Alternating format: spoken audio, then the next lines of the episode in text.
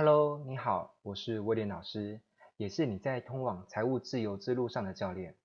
今天是我们第十五天的自由人培训计划，延续前一天的培训呢，接着我要来跟你讲述的第二句太极心法，如果你能够领略其中的奥妙的话，将能够为你带来源源不绝的资源。这句话就是借力使力，借力借势成风。我再讲一遍啊、哦，这句话叫做借力使力，借势成风。如果你听过太极拳这门武术，你可能会知道这门武术的独特之处呢，就在于能够借力使力，以自身极少的力道就能够牵动别人的力道为己所用。网络行销的世界也是如此，一个人即便再怎么懂网络行销，其力量势必也有限。如果你能够借用许多别人的力量呢，那你就可以发挥出无穷的力量。借力当中的力呢，其实是众多资源的一个统称代名词。实际上不一定是物理学里面的力量，在这边呢，我分析一下总共有哪些资源可以称之为力哦。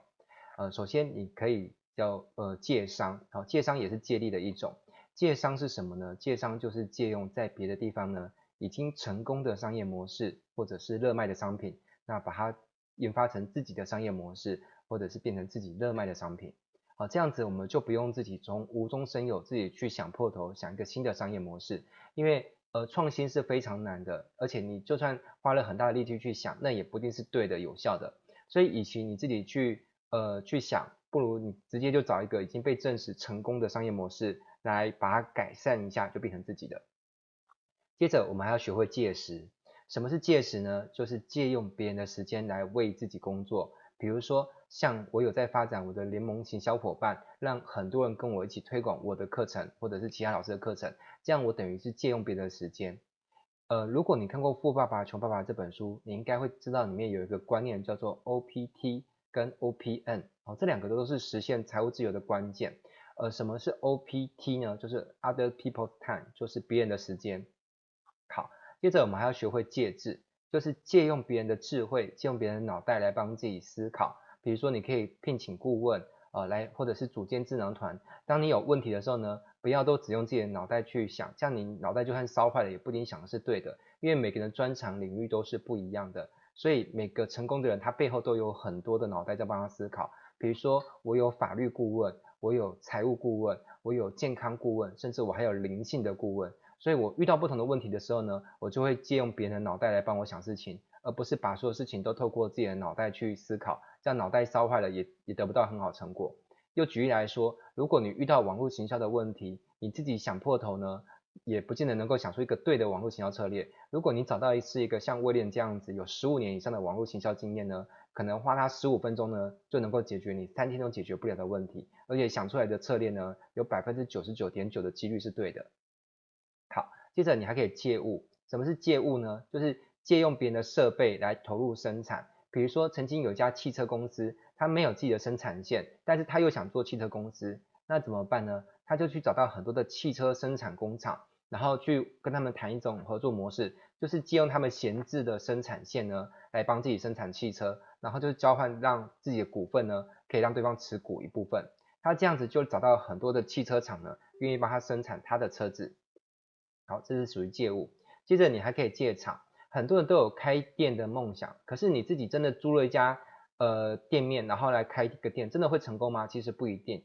所以如果你要，比如说你要卖牛仔裤，你不见得要马上就是开一个牛仔裤的专卖店，你可以去找牛仔裤专卖已经有在卖牛仔裤或是卖衣服的地方，或者是也不一定的是卖衣服的地方，你就借别人的场所。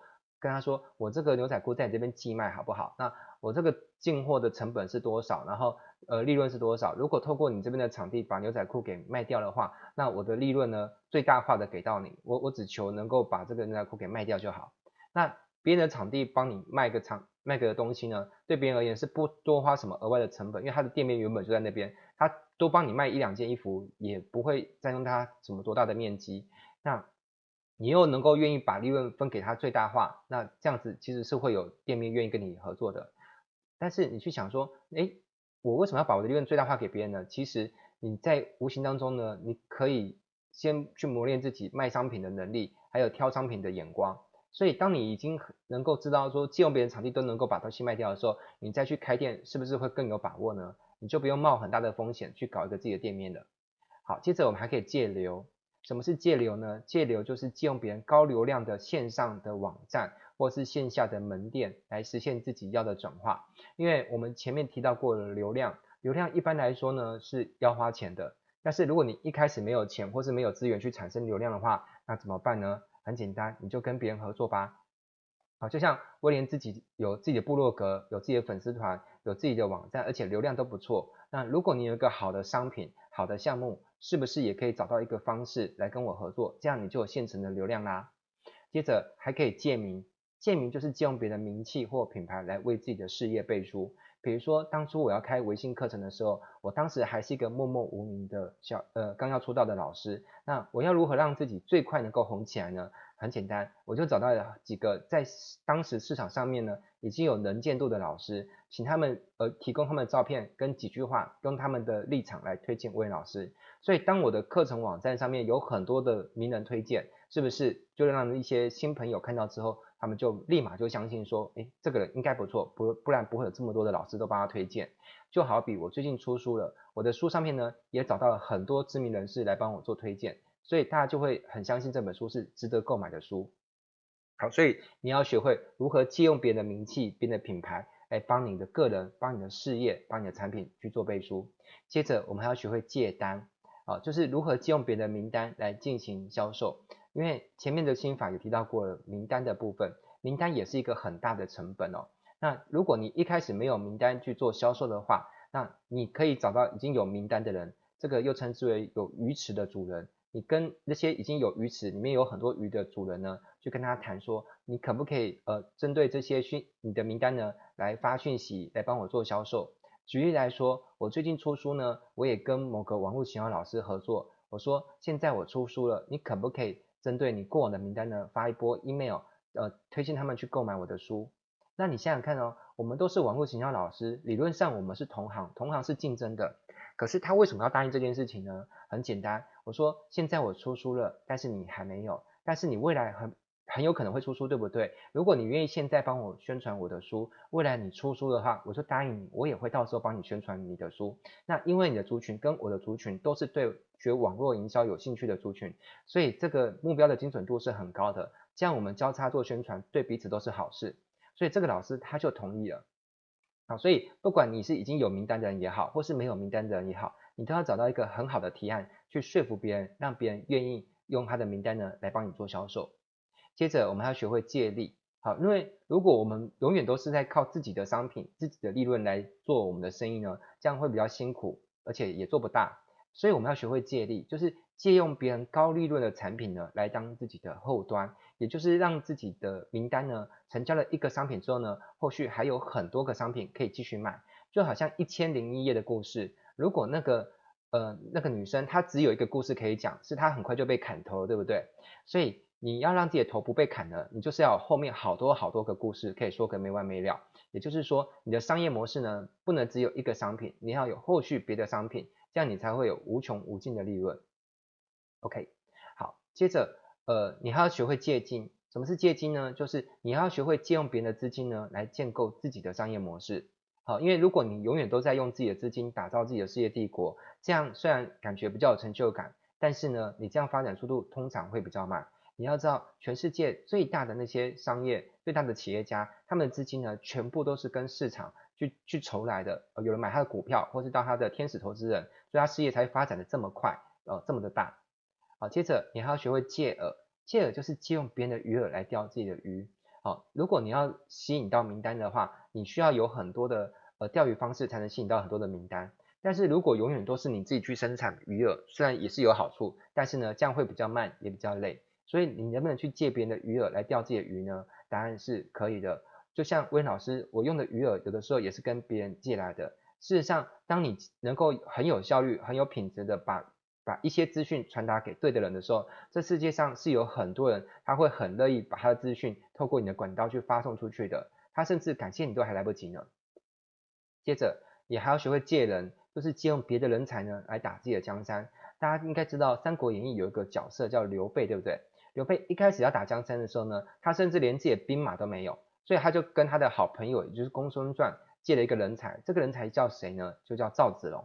所以赵子龙被借来帮帮忙打几场战之后呢，最后呢就变成刘备的人才了。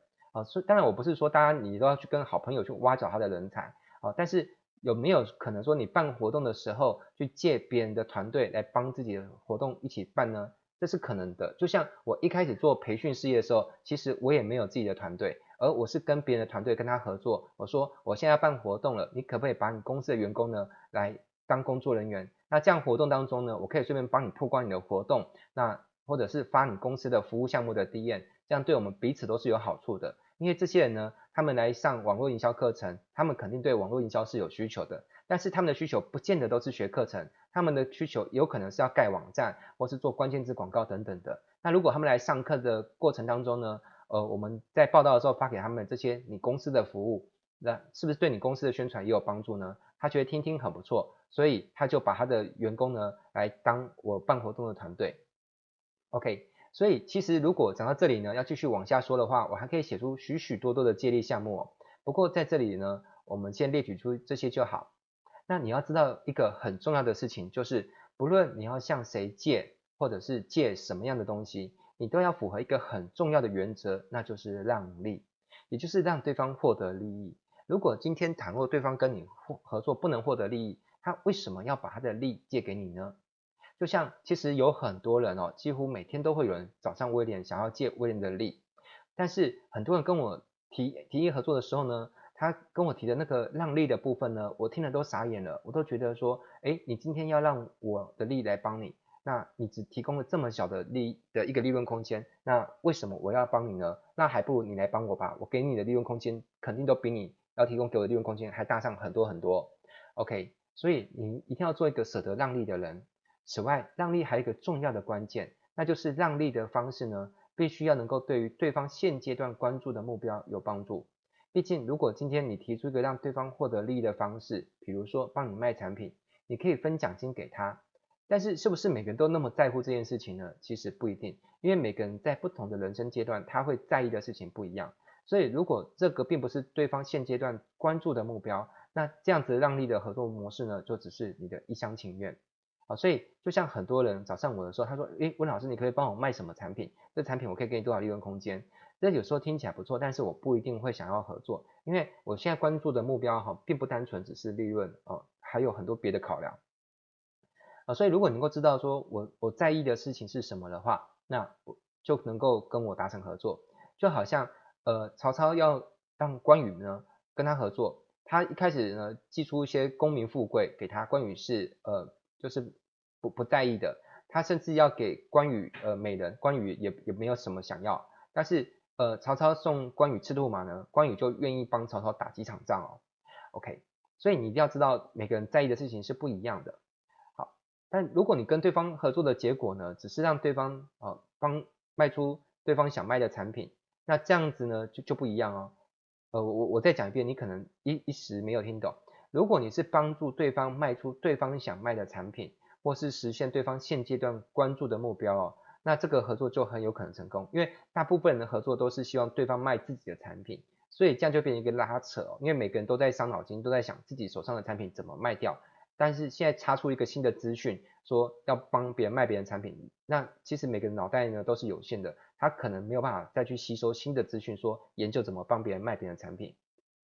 好，所以。呃，每个人的实现目标呢，有的人是想要求名，有的求利，有的是想要求对社会有所贡献。好，所以你要抓住对方内心在想什么，比较能够借到对方的力。好，还有就是你要跟别人合作，跟别人借力呢，你还要学会忘。呃，什么叫做忘呢？就是暂时先忘记自己的目标。不知道你有没有看过有一部武侠小说叫做《倚天屠龙记》哦。呃，故事里面的主角张无忌呢，他跟张三丰呃学太极拳的时候呢。张三丰看到张无忌能够忘记招式，忘得很快了，感觉到非常的欣慰。那别人都是吓呆了。呃，向别人借力也是一样。如果你的内心永远只关注自己的目标呢，你就不会虚心的去倾听，去观察对方的目标。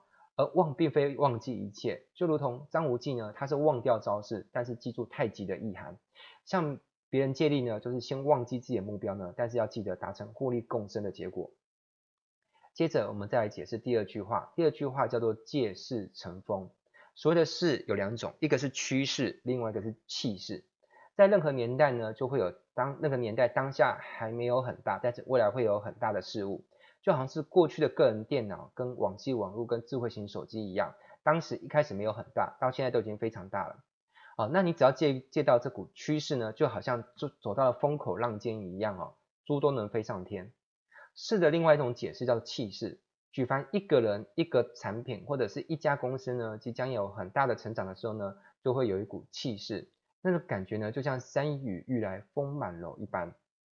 如果你能够发现到身边有人、有产品、有公司有这样的气势，那么你只要跟他合作，借由这股势呢，那你也能够乘风破浪，成就一番伟业。甚至在历史上面是有一个属于你的篇幅存在的。正所谓英雄选择战场，战场成就英雄。诸葛亮遇到刘备的时候呢，刘备还很弱小。但是诸葛亮看出他未来会有很大的成长，所以诸葛亮选择加入刘备的团队，也才有后来的火烧博望坡以及赤壁之战。接着我们再来解释太极心法的第三句话，这句话就是呢，舍其难舍，赚其不赚。这句话的意思呢，就是把一般人最难割舍的，通通给舍弃掉。然后一般人做行销呢，最难舍弃掉的第一顺位，通常是产品的直接销售利润。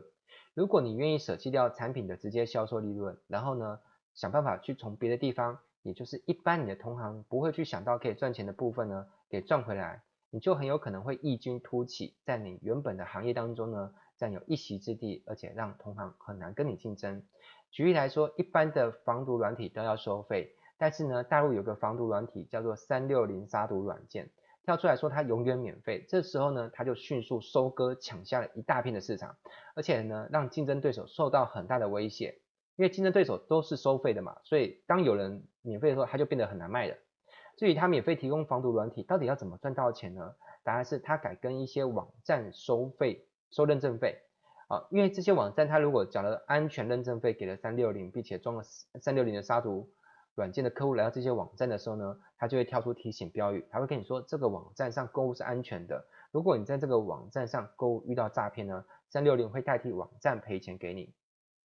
好，那大部分的洗车厂呢，它都是要钱的。然而在中国大陆有一家洗车厂，它却标榜它不收钱，它免费帮你洗车。但是呢，他们采会员制，他们只针对会员提供洗车服务。那要交他们的会员呢，有两个条件，第一是车子必须是双 B 等级以上的。再者呢，就是必须要把车险呢交给他们去做投保。那这家洗车厂呢，找产险代理的公司呢去签了那个汽车保险代办的资格，所以他等于不赚一般洗车厂赚的洗车服务，而是从车险的部分去赚回来。那他他打出这样的服务的时候呢，其他同行就会很难与其竞争哦，因为当其他车厂都还在靠呃主要的服务赚钱的时候呢，他则是舍弃了主服务赚钱的机会，改用延伸服务去赚钱。事实上呢，他后来不止靠卖车险赚钱。还卖水赚钱哦，因为大陆很多车主会习惯在车上放一箱水。